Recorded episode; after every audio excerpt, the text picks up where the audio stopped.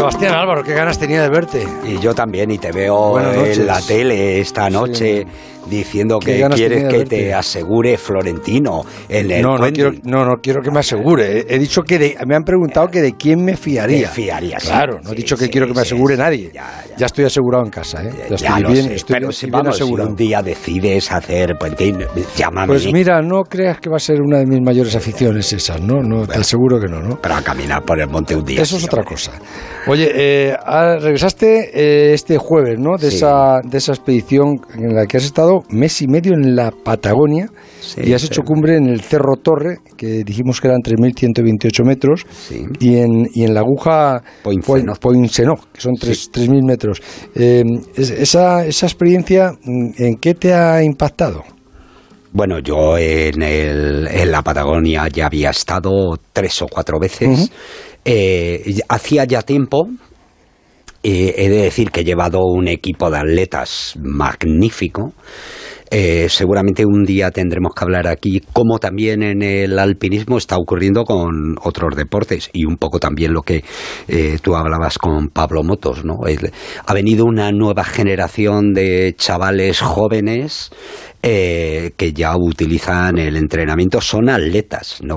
Es decir, de hecho hay veces que cenando con, con ellos en el chaltén me quedo perdido, pues se ponen a hablar de carbohidratos, de qué dieta mejor para atacar al día siguiente, estar tres días por ahí arriba, se llevan comida liofilizada y barritas energéticas, es decir, algo bastante diferente. Le dices eso a Juanito Yarzabal y te dice a mí ponme una paletilla de cordero y eso es, probablemente con eso yo también esté más cercano. ¿Y habéis traído mucho material audiovisual? Tengo Hemos traído muchísimo material audiovisual muy bueno. una, una, filmación espectacular. Cuélgame fotos en, la, web de la fundación, no me has puesto nada. ¿Cómo que no?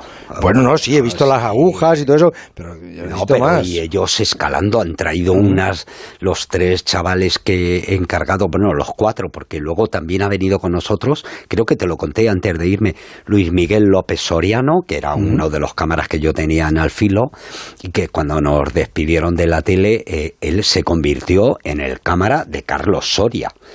Es decir, que, es un tipo también extraordinario, buena persona. Bueno, nos ha salido todo magnífico, basado en dos cosas, en tener un buen equipo de gente eficiente, currante y hemos traído un material de filmación extraordinaria. Oye, ¿y, en qué ha cambiado? Porque tú estuviste en esta zona en el 87. La primera vez, sí. Luego estuve en el 93 también. Bueno, pero fíjate, veintitantos años después, ¿no? O veinte años después, ¿En qué le has notado cambiado la zona? Bueno, eh, eh, no un cambio, la revolución. Cuando estuvimos en 1987 había tres casas acababan de fundar el pueblo dos años antes. El Chaltén. el Chaltén, sí.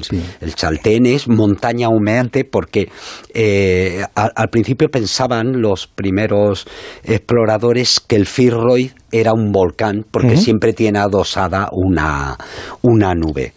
Y, lo, y el nombre autóctono que le daban los nativos era Chaltén, que es montaña humeante. Eh, luego el, monte lo bautizaron como Firroid, de la misma forma que el Cerro Torre es la torre que, divisó Antonio de Viedma, un explorador español que lo vio de lejos, y, claro, es, ese pico con, un remate de un hongo helado se, quedó prendado, lógicamente, con, con estas montañas. Eran, mm, como digo, tres casas. Nos dieron digamos, casi asilo la primera vez que fuimos, que escalamos el Cerro Torre. Eh, eso es prácticamente la frontera con, Chile. ¿no? Bueno, de hecho, es uno de los pocos lugares que Argentina y Chile tienen litigio, porque los chilenos yo creo que reclaman incluso el, Cerro Torre y el Firroy. Eh, lo cierto es que eso a día de hoy es, es, eh, Argentina y, y yo creo que Ahora mismo, desde luego, más o menos no hay problemas de litigio abiertos. Eh, yo creo que ahí se va a hacer más bien un parque que podría ser un parque nacional de los dos. ¿Queda muy lejos el Chaltén del, del Perito Moreno? No, el Chaltén estás a dos horas y media del Calafate en coche hoy en día y luego del Calafate al Perito Moreno me parece que le puedes echar otra sí, una hora, sí, una hora, aproximadamente. Sí, La carretera, pero sí, es un sitio extraordinario que en estos 20 años ha pasado de tener tres casas a ser ya un pueblo, yo diría casi una ciudad pequeñita de 1.300 personas, que recibe además al año más de 200.000 turistas anuales. Eh, de alguna forma las montañas de la Patagonia se han convertido pues en el gran reclamo turístico del sur de Argentina.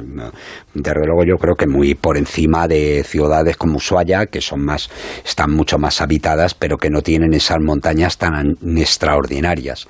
Y luego en estos años ha cambiado también algo que es fundamental, que es la, previsión meteorológica. Entonces, es que, eh, por ejemplo, estos días, estando nosotros allí, ha llegado Alex Honnold.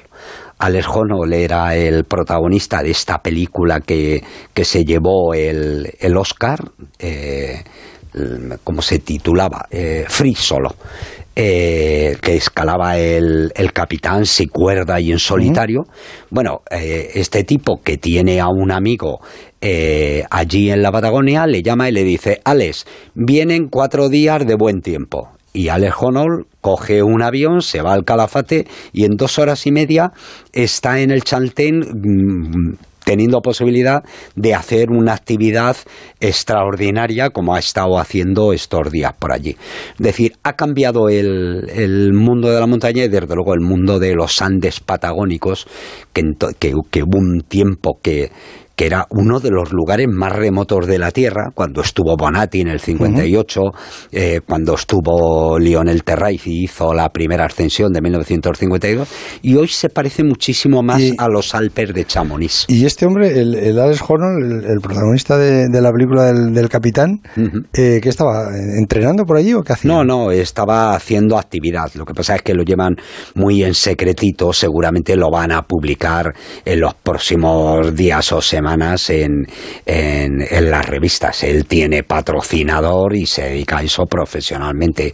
Y cuando digo actividad, seguramente será una actividad muy buena, abrir alguna ruta a alguno de los gigantes de, de por allí. Bueno, ha terminado la temporada invernal.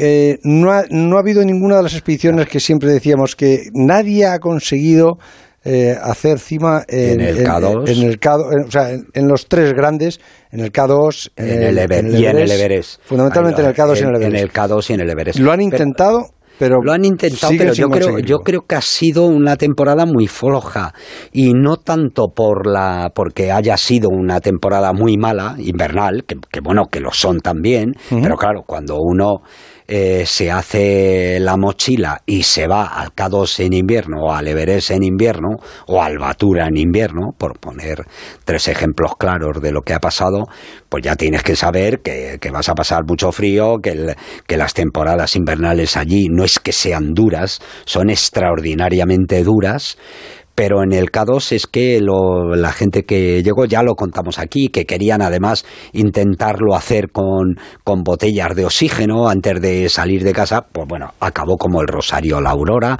han salido discutiendo, no han llegado al campo 2, es decir, yo, creo que eso ni ha sido un intento. Ya conté antes de irme cómo Tamara Lunger y Simone Moro tuvieron un accidente que igual, camino del campo 1 en el Hidden Peak, que salieron de ahí muy, muy trasfuscados y Tamara con una herida de parar la, la caída y Simone pues, pues con un susto para el cuerpo, pillaron un helicóptero y se fueron para casa. Y luego había, eh, quizás el que más posibilidades tenía era Denis. El, o el alemán, Bueno, el eh, Cobus en el Everest yo creo que es lo más destacado de todo lo que se ha hecho. Un chaval... Él ha ido solo, ¿no? Sin oxígeno ni nada, ¿no? Lleva, me parece que cuatro meses en Nepal, aclimatando, haciendo actividad hasta 6.500 metros, muy rica, muy buena, eh, es, mm, digamos que en un estilo alpino muy puro, eh, contando lo justo, haciéndose fotos en la cumbre, es decir, haciendo las cosas como, como se hacían. Yo iba a decir que antiguamente, pero me van a decir que me estoy quedando eh, antiguo. Eh, y ha subido él solo por la arista oeste, que a mí me parecía casi imposible que un chaval solo, en solitario, sin prácticamente experiencia en 8.000 saltos, se atreviera con la arista oeste, se ha atrevido se ha quedado bajo, pero bueno, se ha quedado a 7.350 metros en una ruta muy difícil en la que si te pasa algo, allí no va nadie a buscar. Esa, ¿cómo es? ¿Esa es la arista del...? Es, la arista oeste que sale del, Everest, que sale de, del mismo campo base de, de la cara sur. Y que hay que, subirla, hay que subirla escalando. Escalando, la parte de abajo además es muy peligrosa porque eh, hay una zona donde caen piedras y caen aludes, te montas en la arista y luego es una arista kilométrica que se ha hecho muy poquitas veces y que en la parte de arriba une, si quieres, con el corredor Horben que te lleva directamente a la cumbre. Eso me parece que es lo más destacable. Oye, y, con, con, Alex Chicón, que otra vez ha habido follón, otra vez ha habido polémica, quería... Se enfadó porque le llamaron de, de, mm, la revista de, Desnivel, llamaron de Desnivel para preguntarle si los Serpas iban a subir con, con, con, oxígeno. ¿Él iba con oxígeno también o no se sabe tampoco? Yo creo que no.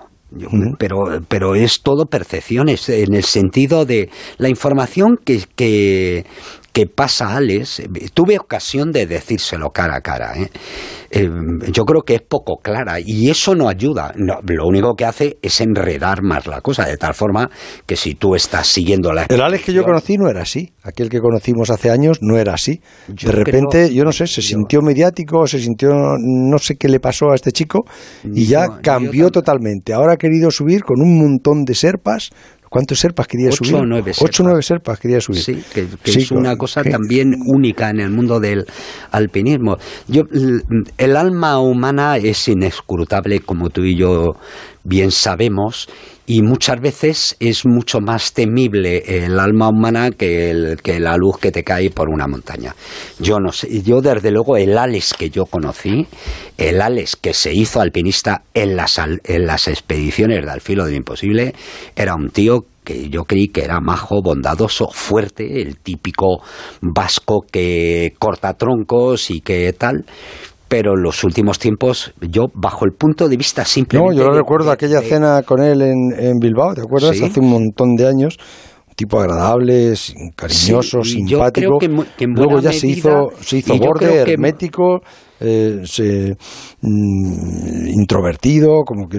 Bueno, pues muy bien, allá él con su pan se lo coma, ¿no? Sí, bueno, eso es. Yo, bajo el punto de vista de, de, de lo que uno hace cuando estamos aquí, eh, José Ramón, que es dar la mejor información de la forma más honesta posible.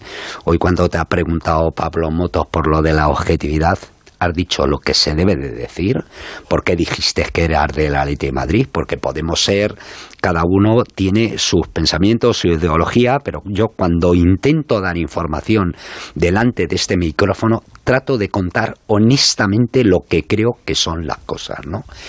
Y creo que es imposible seguir eh, eh, las expediciones reales no, porque, no, da, no, da, no da datos y, encima si los preguntas se enfada. Eso es. es decir, si no contestas, si no es capaz de contestar a una pregunta tan sencilla antes de salir de Bilbao como... En todo caso es igual, no le quiero dar más importancia a esto porque ya está, no ha llegado, no se ha hecho nada y se acabó. Eh, eso es, no, ha eh, ah, no ha llegado ni siquiera al campo 3 eh, y se ha bajado. yo creo que ya es la tercera vez que va al Everest. Yo creo que, que eso debería de hacerte replantear las cosas cosas de cómo crees que hay que hacerlas, vamos, en una palabra. Sebas, el lunes más, ¿eh? Claro que sí, y te doy toda la fotografía. Pero eh, tráemelas.